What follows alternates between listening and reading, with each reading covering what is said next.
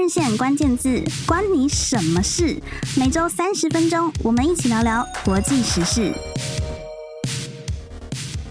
各位听众朋友，大家好，欢迎收听《换人线关键字》节目，我是换人线主编林新平。前几年有一个英文单字一路从美国红到台湾，叫做 slash，中文翻译成斜杠，而从事斜杠的人则被称为 slashes，指的是那些具有多重职业与身份的人，为了向别人介绍自己不同的身份而使用斜杠来做划分，比如说律师 slash 侍酒师 slash 主持人。这个概念最早是由《纽约时报》的一个专栏作家叫做 Marcy Alberher，在他的著作里面曾经提。提到过这样子的一个概念，那他这本书叫做 One Person Multiple Careers，它的中文翻译就是一个人拥有多重的职业。那虽然这本书写于二零零七年，所以在距离现在其实已经有十六年的时间了，但是斜杠的这个生活方式丝毫都没有退流行，反而是随着网络的发达以及疫情的影响，促使越来越多人，特别是 Z 世代和千禧世代的工作者，都纷纷地投入到斜杠青年的行列。但是你知道，如果想当创业者，其实也可以用斜杠的吗？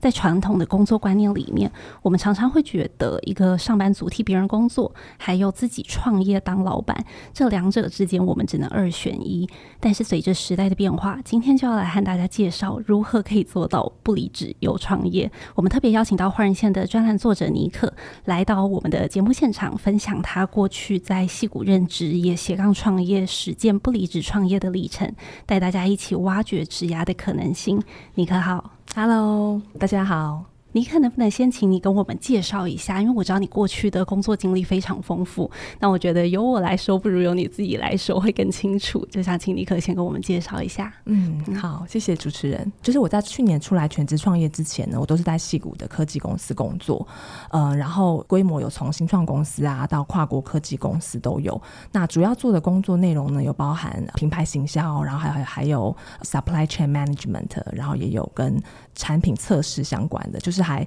蛮多种不同类别的，因为我比较没有办法只做待在单一的领域这样子。那后来去年就是有一个契机，我就从 Meta 离开了，然后出来自己全职创业。那我目前是尼可学院的创办人，然后也是尼可这样说这个 Podcast 的主持人。那我现在的工作就是教大家经营个人品牌，然后是个人品牌经营的教练，教大家透过自媒体经营个人品牌，然后可以开创一个不受地点、时间限制的工作形态。是，谢谢尼克的介绍。你刚刚讲到说你没有办法只做一件事情，是不是？是一个非常、嗯、呃兴趣很广泛，然后很多工又很跨领域的性格。对对对，嗯，了解。刚刚尼克跟我们介绍了这么多，但是中间其实有很多细节跟故事值得我们今天来挖掘。因为我知道尼可在现在你等于是全职创业嘛，但是其实中间呃前面你有做过一些。正职的全职的工作，那中间你也曾经有离开过企业，企图要全职的创业，但后来你又回到了企业，然后中间经历过了一段这个不离职创业的历程，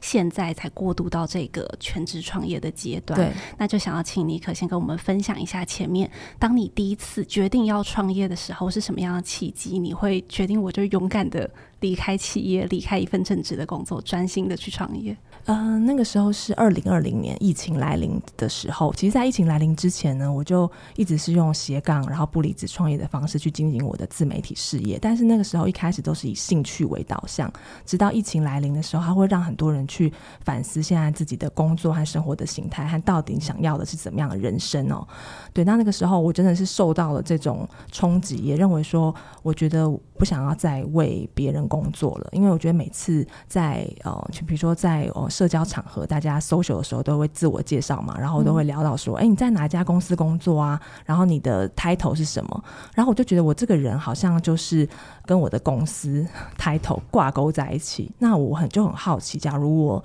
卸下这个 title，那我自己到底是谁？然后我自己的价值在哪里？所以我就想要去。explore 这样的可能性，呃，然后在所以在疫情来临的那个时候，因为那个时候也很多周边也有些朋友也是离职啊，然后呃开始 gap year 啊，所以我也是有受到这样的影响，然后就决定说好，那如果我现在就是全心一天八小时都投入我的这个自媒体创业的话，我很想要看看就是他会带我去哪里，所以我就那个时候就直接就裸辞了，没有做任何的准备。哇，真的是蛮勇敢的。尼克为了要认识自己，就是那个拿掉了抬头、拿掉名片上的头衔之后，想要知道自己到底是谁，所以你决定要踏上创业之路。嗯，但是我相信那个时候你应该对于要创什么业，心里已经有一点想法了。嗯，那个时候其实就是想说可以开拓线上课程，但是其实是很朦胧的，所以还没有想清楚就先辞职了。所以。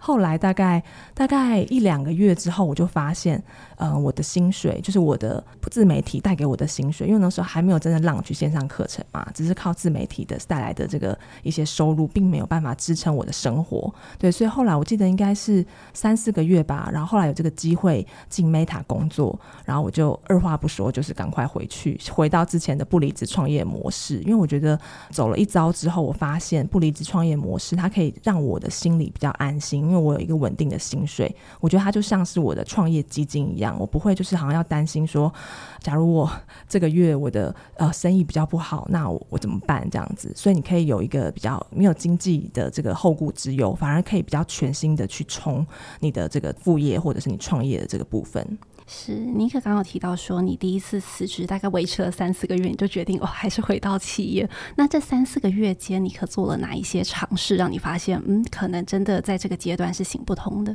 做什么尝试哦？可能自己自己就是会去做一些陌生开发吧，因为那个时候我主要的收入来源是就是业配。好，所以我就会去跟一些厂商提案啊，但是我发现提案的过程就是说，不见得一定会那么顺利，因为他们可能有预算，但是目前那个预算还没有下来，所以他会说哦，他有兴趣，但是还需要再谈，所以就是你没有办法在那么短的时间之内就确定说这笔收入会进来，所以我就发现说这是一个我必须要去仰赖别人给我案子做。哦，然后所以后来我才决定说，呃，那我以后一定要有自己的产品。所以我在第二次就是回归企业之后呢，我就呃去 study 这个部分，怎么样创造自己的线上知识型产品。所以在后来终于有呃离职之后，就是全部的投入线上教育的事业这样子。是妮可之前在第一次辞职的时候会尝试像叶配这样子的方式，是因为你平时本来就有在经营自媒体吗？对，嗯，所以是之前在有工作的时候也是一直都有在经营个人品牌，对，了解。所以呃，后来尼克就是到了 Meta 之后，你就是一边在研究怎么样发展自己的产品，然后也算是继续开拓个人品牌。这一段大概为期一两年的过程，就是你在实践不离职创业的历程。对，那这一段时间，你可可以再多跟我们分享一下你的体会，就是说，嗯，你怎么去定义不离职创业这件事情，以及你发现跟之前相比，除了收入比较稳定、心比较安之外，还有没有什么其他的好处？嗯，我觉得不离职创业，它是指一个人在保留原有的工作职位的情况下，同时开创创业或是开展副业。那这种创业方式的特点是，就是你有。拥有全职工作的同时，然后仍然投入时间和精力来创业。那我觉得它特别适用于那些想要创业，但是还没有完全准备好放弃自己稳定工作的人，然后也很适用于想要减少创业风险的人。哦，因为你在试图建立一个新的收入来源的时候，你仍然有稳定的工作和收入来支撑你的生活费。那我觉得，除了它带给我比较。就是不离职创业，让我觉得说这个经济上面比较不用担心之外啊，它还有很多的优点，比如说，我觉得上班久了之后都会觉得很倦怠嘛。我相信 大家应该都有同样的想法，所以你可以透过你你自己的兴趣去 explore 你的创业或者是呃副业的主题，然后你你的下班的生活就会比较多彩多姿，然后甚至你会觉得比较有意义，然后是做你真正可能比较热情有兴趣的事情。然后另外就是因为。你在能够在业余的时候从事你自己热爱的呃事情，所以你反而会比较期待上班哦，因为你就知道说，因为你有上班稳定的薪水啊，才让你有这个余裕可以去做你有兴趣的事情。然后再来就是，当然就是为了要不离职创业发展斜杠，你会要你会有要培养新的技能嘛？啊、呃，那比如说像是我自己，我为了要发展线上教育经营的事业，我就学习如何架呃网站，我就用 WordPress 架网站，然后搞定金流的系统啊。啊然后还有学习举办线上讲座，好，那这些技能我都是靠网络自学而成的。那有些也可以应用在我的正职工作当中。所以我觉得，其实如果你的正职跟你的副业它是相关的话，其实它它有时候会达到相辅相成的这个好处。那当然再来话，就是提供额外的收入嘛，这个就大家都知道。那还有，我觉得就是有一个很棒的，就是你可以扩充你的人脉，因为你你在你原本的工作领域待久了，你的人脉圈大概就固定了。但是因为当你要创业或经营自己的副业的时候，你一定会走出你原本人际的舒适圈。那比如说，我为了要主持我的 podcast 的节目，尼可这样说，我就访问了很多各行各业不同的人啊，比如说像是服装设计师、品酒师、电影造型师等等。那每一集我都觉得我从他们身上学到很多知识，开了我的眼界。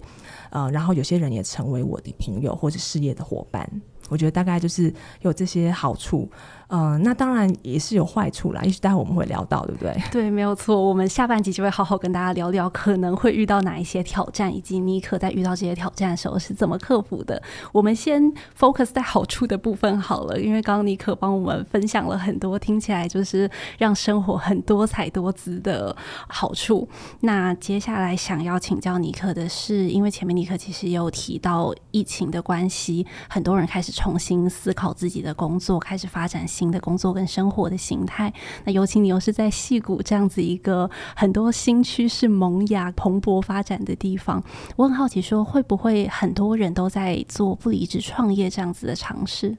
其实我身边的朋友，我倒是没有观察到，可能大家都还是比较呃循规蹈矩吧。因为我身边朋友还是以华人为主啊。但是我我有观察到，的确就是说有一些年轻的朋友，他们会开始就是说在他正职以外呢，比如说他们会跟朋友去做 side hustle 啊，一起，因为我们那边的软体创业风气很盛，他们可能一起去研发软体的 app，趁下班时间，因为他们都是会 coding 的这个工程师嘛。然后也是期待说有一天他们的这个软体 App 能够成功上线之后，他们就可以离开正职的工作。是，虽然身边没有人是直接就是跟尼可一样在做不离职创业的，但是那边的创业风气应该也会让你觉得做创业这件事情感觉好像是很自然而然的。对，嗯，平常就会特别的去思考，如果我要创业的话，我要做些什么？是，嗯。谢谢尼可的分享。听到不离职创业有这么多好处，我们的听众朋友是不是也很心动呢？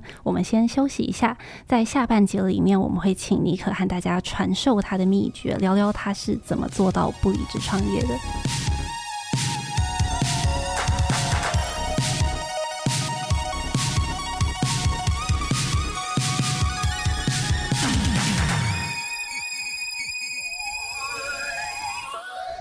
回到《华人线》关键字节目。接续我们上半集和尼克聊到的这个不离职创业的概念，我想再更进一步请教尼克。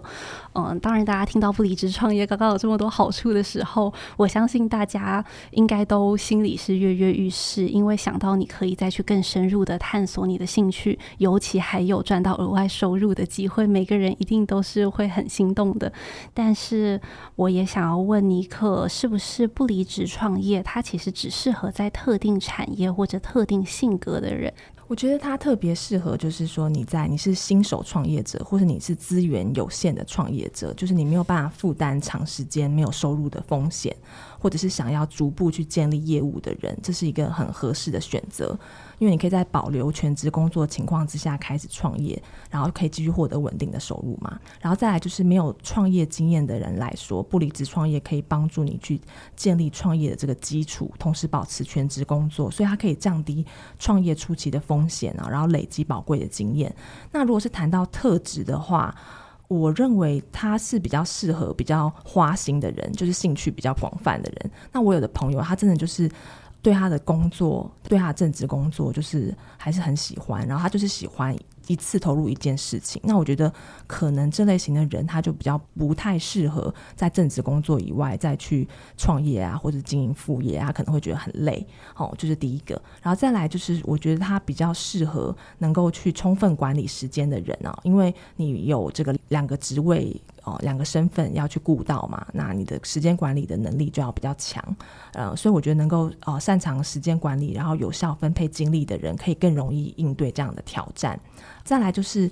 自律的部分哦，真的是有一句话叫做“你有多自律，你就有多自由”。我觉得这在嗯，我实行不离职创业的这段阶段，我自己很感受深刻，就是因为你。自己去创业，或者你自己经营的副业，跟你在公司上班很不一样啊。因为你没有老板，就没有人会跟你说这一季要达到什么目标啊，然后教你怎么做，给你这个方向。所以你必须要是自己要自动自发的去订立这些蓝图，然后甚至去自己跟自己开会去 review 你的结果怎么样，你才可以一直往前走。所以我觉得。你要是一个比较自动自发，然后可能也比较自律的人，然后最后就是可能要懂得取舍吧。我觉得在不离职创业到一个阶段之后，一定会面临就是，那你还是要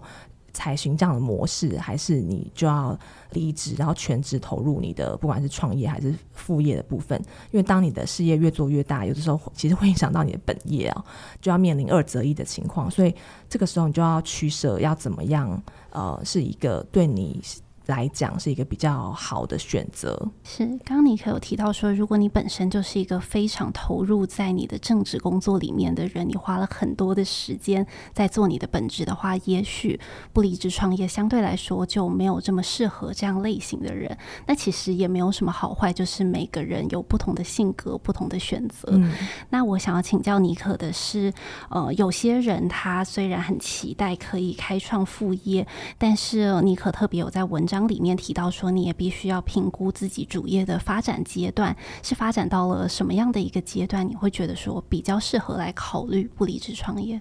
对，我觉得如果你刚接受一个新的工作，或者你这个工作你职务有了调整，或者是说你这段时间知道他业务会非常繁忙，我觉得都不太适合去展开不离职创业的尝试啊。我会建议，就是说以我自己的经历啦，我是在我的这个本业做到很熟悉，就是可能。是有人说闭着眼睛都会做那种 那种这种接那种感觉啊，就是你好像每天到公司，你可以在很快很短时间之内把你的工作给完成，所以你可以准时下班，你比较不需要加班，因为我们会需要用到下班的时间来经营我们的呃副业或者创业这样子。是，尼克在文章里面有提到说，如果我们把主业分成几个不同的阶段，比如说萌芽期、上升期、稳定期，还有下降期。那从刚刚尼克的分享里面，应该是觉得处在稳定期的人是最适合做这样子的创业的。但如果是在下降期呢？下降期的话，你可能要先把你的主业给保住，先把它巩固好，以免你的这个安全网没有了。但如果是在上升期的话，可能你也会特别的忙碌，就会有点有点疲于奔命。嗯嗯，你可有提到过说，其实，在二零二零年疫情爆发之后，你的正职还有你的副业都变得特别的忙碌。那那个时候，我记得你写的一句话，我觉得讲的非常好，就是说，你觉得精力的管理要先于时间的管理。那么请尼可跟我们分享一下，具体来说，你怎么样去做所谓的精力管理？嗯，就是那个时候有哦，我记得应该是读到一本书吧，有提到这样的概念——精力管理。然后我就觉得哎，很有趣。那书上就建议我们说，你可以观察，就是大概两到三个月，去记录你自己一天精力值的这个变化。比如说，你可能到了下午啊，就会特别像泄了气的皮球，然后很多事情都没有办法像是早上那么那么有效率的完成。好，所以你可以记录你自己一天的这个状态。然后记录了两三个月之后呢，你就可以看到一个趋。趋势一个知道说自己什么时间点是你的黄金时段，好，然后什么时间点你可能是这个精力是最低的部分，好，然后所以你就可以安排，而且可以选择在你可以控制的时间之内，然后又是你黄金时段的这个时候，我会安排在这个时段去做我的副业，因为。我觉得那时候对我来讲，副业它是因为我希望未来它可以成为我的主业嘛，所以我会先把这个时间先 allocate 给他，然后当我做完这件事情之后，我会觉得比较心安，然后去上班的时候反而能够更投入，就是不用去想说啊，我这个的我的副业啊什么，我的这个今天这个还没有做啊什么什么的。是，其实之所以会请教尼可关于精力管理的部分，是因为我知道，在听完尼可就是介绍不离职创业这个概念之后，很多人心里一定都会浮现一个问题，就是说，即便我现在是在我的本职很稳定的状态下，我去进行创业，可是创业毕竟是一个 idea 从零开始的过程，那难免会需要花到比较多的心力跟时间，所以在本职的工作，你一天比如说可能得花个八小时做，然后下了班以后。候，本来一般人都是会想说啊，下了班我就想好好休息嘛。但是如果说你还想再多做点什么去为你的创业铺路的话，这个时候你又必须要投入大量的时间跟精力到这个创业项目里面。其实大家，我相信多多少少还是会有一点觉得，嗯，好像我的这个工作生活变得不是那么平衡了。嗯，嗯，那尼可之前是有遇过这样子的挑战吗？有的，嗯、呃，那个时候一开始投入呃不离职创业这个形态的时候，我就是呃也是跟大家一样嘛，就是下班的时候开始做我的副业，然后想这些创业的 idea，然后周末的时候也会工作。那这样就变成说我一天的工作时间变超过十二个小时，然后我甚至没有时间跟我先生好好的吃一顿晚餐。然后我就意识到这件事情，而且我自己的那时候身体也出现状况，因为长期的这样一直工作，然后我。很喜欢我的副业嘛，所以就是做起来的时候，有的时候就是忘了时间，就会一直不停的投入这样子，所以那时候甚至就是到了那个下背部都会疼痛的地步。好，所以我就知道说，哦，我一定要调整我现在的作业模式了。后来我就因为我有做精力管理，就是有观察到我一天精力的状态，我发现是早上起来的前三个小时，那个时候是我精力状态值最高的时候，所以我后来就比较早睡。然后呃，大概六点钟就起来，好，然后一起来的时候，我会有一个这个晨间的仪式，就是先吃早餐，然后冥想，然后看书。大概一个小时过后，我就会有两个小时完整的时间投入在我的呃副业的部分。然后呃，这个部分做完之后，九点啊就准时上班，因为九点开始就是有同事的 email 会进来啊，老板可能也会找你啊，所以我觉得在九点之前的时间是我一个自己可以控制的，然后又是精力值高的时段来做我的副业。然后下了班之后呢，我就是完全休息，然后周末的话就选礼拜六会工作，礼拜天休息。后来就用这样的模式，嗯。